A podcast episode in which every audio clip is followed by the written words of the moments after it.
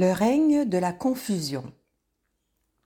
Il y a deux siècles, un extraordinaire appel à la dignité humaine se faisait entendre au cœur d'une Europe en crise en empruntant le chemin de la Révolution pour proclamer haut et fort l'avènement de la liberté, de l'égalité et de la fraternité.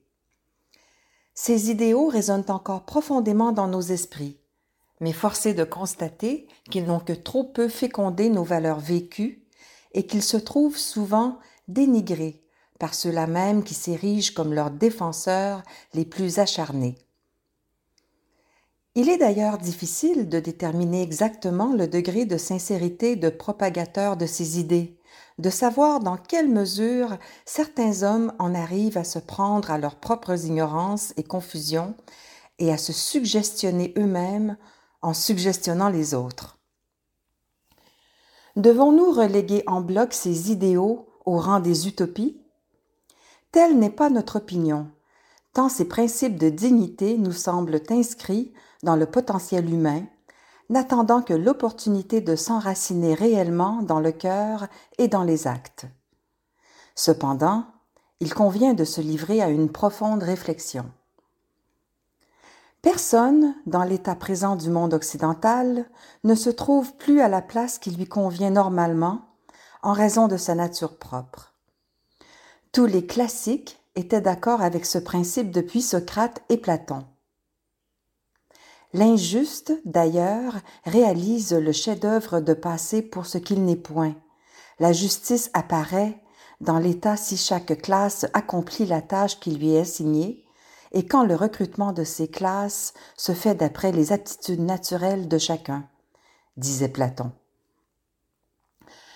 À l'opposé, dans l'État moderne, on nie cette notion, oubliant que la classe ou caste, entendue dans son vrai sens traditionnel, n'est pas autre chose que la nature individuelle elle-même, avec tout l'ensemble des aptitudes spéciales qu'elle comporte et qui prédispose chaque homme à l'accomplissement de telle ou telle fonction déterminée.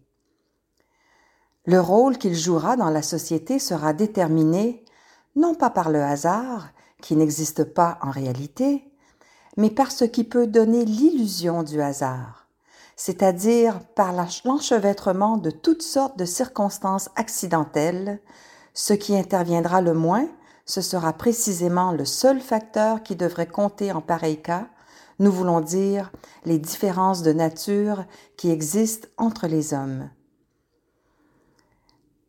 La cause de tout ce désordre, dit René Guénon, c'est la négation de ces différences elles-mêmes, entraînant celle de toute hiérarchie sociale. Et cette négation, ajoute-t-il, a été ensuite érigée par les modernes en pseudo-principe sous le nom d'égalité. Il serait trop facile de montrer que l'égalité ne peut exister nulle part, pour la simple raison qu'il ne saurait y avoir deux êtres qui soient à la fois réellement distincts et entièrement semblables entre eux sous tous les rapports. Il ne serait pas moins facile de faire ressortir toutes les conséquences qui découlent de cette idée chimérique au nom de laquelle on prétend, on prétend imposer partout une uniformité complète, une totale homogénéisation.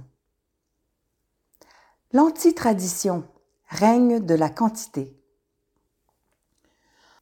En effet, depuis le XIVe siècle, avec l'irruption de la scolastique et de la pensée d'Aristote, qui déloge les courants néo-platoniciens, l'Occident a été victime d'un gigantesque courant de démythification, de désacralisation, ou comme le dit Gilbert Durand, d'occultation de la pensée traditionnelle.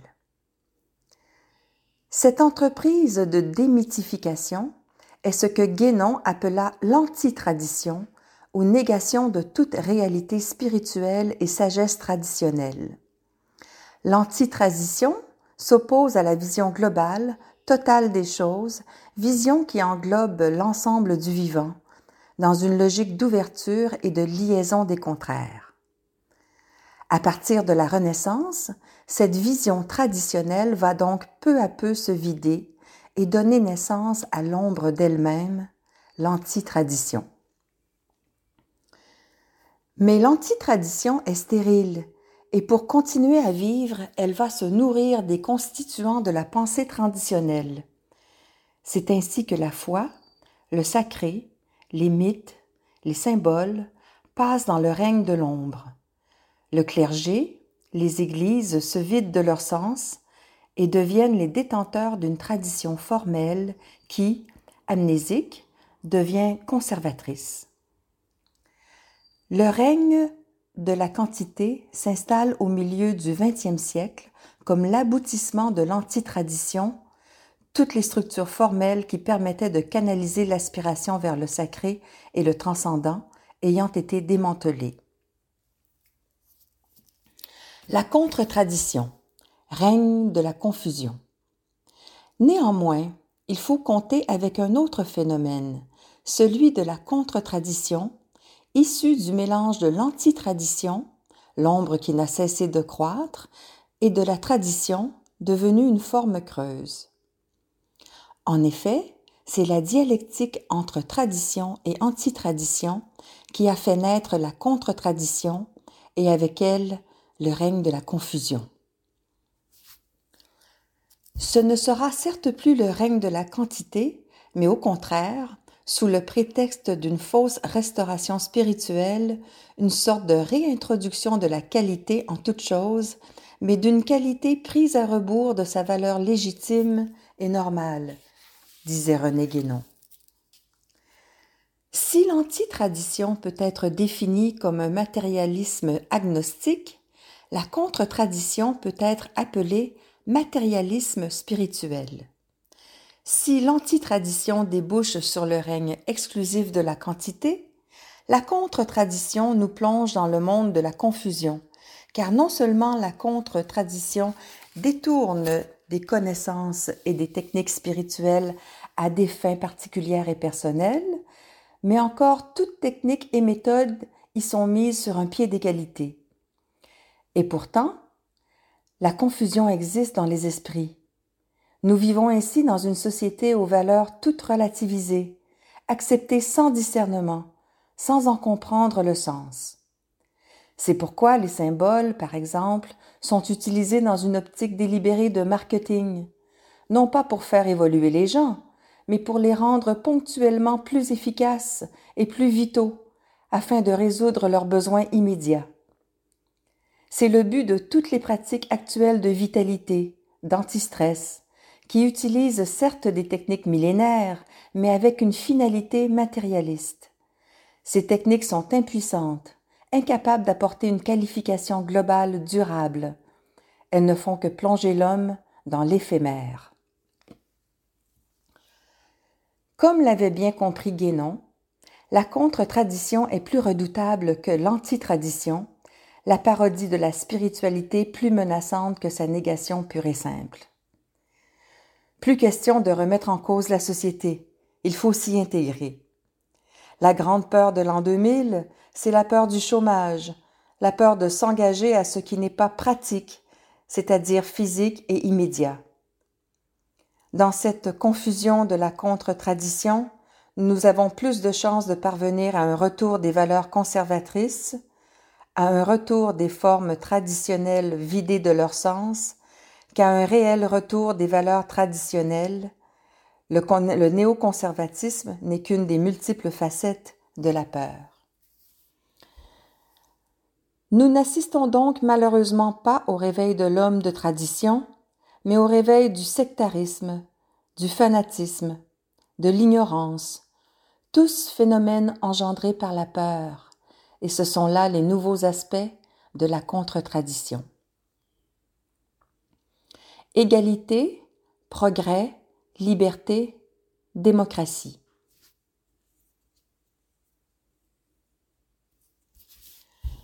Naturellement, quand nous nous trouvons en présence d'une idée comme celle d'égalité ou comme celle de progrès, ou la liberté, ou encore celle de démocratie, ou comme les autres dogmes laïques que presque tous nos contemporains acceptent aveuglément, il ne nous est pas possible d'admettre que de telles idées aient pris naissance spontanément. Ce sont en somme de véritables suggestions, et si elle venait à s'évanouir, la mentalité générale serait bien près de changer d'orientation, soudain et sans aucune transition. L'Europe de l'Est ébranlée en est la preuve, mais elle n'a pas pu entraîner sa sœur de l'Ouest, car car par ici ses idées sont très soigneusement entretenues par ceux qui ont quelque intérêt à maintenir leurs privilèges de classe politique, la classe au pouvoir, au prix de maintenir le désordre, sinon l'aggraver encore dans un esprit de confusion dialectique, où le mot a d'ailleurs une importance plus grande que la notion qu'il est censé représenter. Et la plupart des idoles modernes ne sont véritablement que des mots, car il se produit ici ce singulier phénomène connu sous le nom de verbalisme, où la sonorité des mots suffit à donner l'illusion de la pensée, et où l'influence des orateurs sur les foules dévoile qu'il s'agit bien là d'un procédé de suggestion tout à fait comparable à ceux des hypnotiseurs. Aussi c'est pourquoi dans un temps où l'on prétend tout soumettre à la discussion, ces pseudo-idées sont les seules choses qu'on ne se permet jamais de discuter.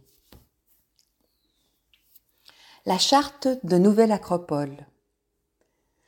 Nouvelle Acropole veut apporter une réponse inscrite depuis sa fondation en 1957 dans les trois principes de sa charte internationale, principes que, dans un sens, nous pouvons rapprocher des idéaux de la Révolution française, avec la différence fondamentale qu'ils se présentent dans un ordre inversé et s'accompagnent de valeurs complémentaires indispensables à leur intégration dans le comportement humain. La fraternité. Nous devons partir du principe originel de fraternité entre tous les êtres humains, quelles que soient leurs croyances, races et conditions sociales, en sachant par ailleurs qu'il n'y a de fraternité possible que dans le partage des responsabilités. L'idéal de fraternité implique de se sentir intimement lié à la vie universelle, car tout dans l'univers est interdépendant, et l'homme a partie liée avec l'équilibre de la planète et de l'humanité. Il lui revient en conséquence une part importante de responsabilité. Tout désengagement est source de séparation et d'égoïsme et peut conduire à établir des barrières artificielles sur base d'intolérance et de fanatisme. L'égalité. Éveiller l'homme à la vision globale par l'étude comparée des religions, sciences, philosophie et arts. Derrière chaque homme, chaque culture, chaque civilisation se cache un accès à la réalité. Chacun d'eux peut nous amener, comme les arêtes d'une pyramide, jusqu'au contre-sommet, jusqu'aux origines. Précisons cependant que l'éclectisme qui inspire cette démarche de l'esprit ne peut en aucun cas se confondre avec le relativisme culturel, lequel consiste aujourd'hui à un nivellement par le bas à la maladie du tout se vaut. Ce serait une fois de plus tomber dans le processus d'homogénéisation et de confusion des valeurs. L'égalité demande de retrouver la convergence entre toutes les constructions de l'esprit humain, aussi différentes qu'elles puissent nous paraître dans un premier temps. Derrière la notion d'égalité se cache le besoin très profond d'unicité, à savoir que toute chose particulière n'est qu'un aspect de l'universel, que toute entité séparée participe d'une même origine, d'un dénominateur commun. La liberté. Développer le potentiel de l'homme pour qu'il puisse mieux s'intégrer à la nature et vivre les lois du vivant. Celui qui ne peut se reconnaître dans l'autre ne peut ressentir l'unité dans la pluralité et agir véritablement en être libre. Le sens de la liberté réside avant tout dans la capacité de se maîtriser de l'intérieur, c'est-à-dire d'avoir vaincu le conditionnement extérieur pour affirmer sa qualité intérieure. Il s'agit avant tout d'un éveil de la conscience. Être libre sans écraser l'autre demande en effet d'être capable de se reconnaître dans l'autre pour le respecter et de ressentir l'univers comme une unité de complémentaire. Si, au contraire, nous ne sommes pas conscients que cette liberté se développe comme un moyen qui conduit à la transcendance de l'homme, la quête de la liberté comme seul besoin personnel devient une voie dangereuse, car elle conduit au narcissisme. La liberté devient alors synonyme d'individualisme. L'égalité se transforme en massification. Quant à la fraternité, elle reste une utopie de plus qui se rappelle de temps, en, de temps à autre à notre bonne conscience lorsque nous daignons apporter quelque aide ponctuelle aux déshérités de la planète. Pour conclure, soulignons encore un point fondamental à savoir que si les principes sont importants, les hommes justes le sont encore plus, car il est impossible d'obliger quiconque à être juste si cela n'est pas devenu une nécessité intérieure. La modernité a trop longtemps cru que l'on peut changer l'individu de l'extérieur vers l'intérieur, par le cadre de vie notamment. Or, nous redécouvrons aujourd'hui qu'il n'y a de véritable mutation que celle librement consentie par l'individu que la formation, le savoir ne peuvent en aucun cas remplacer l'initiation traditionnelle et l'expérience vécue, mais que ce n'est qu'ainsi qu'un idéal peut devenir une valeur, un sentiment et une action.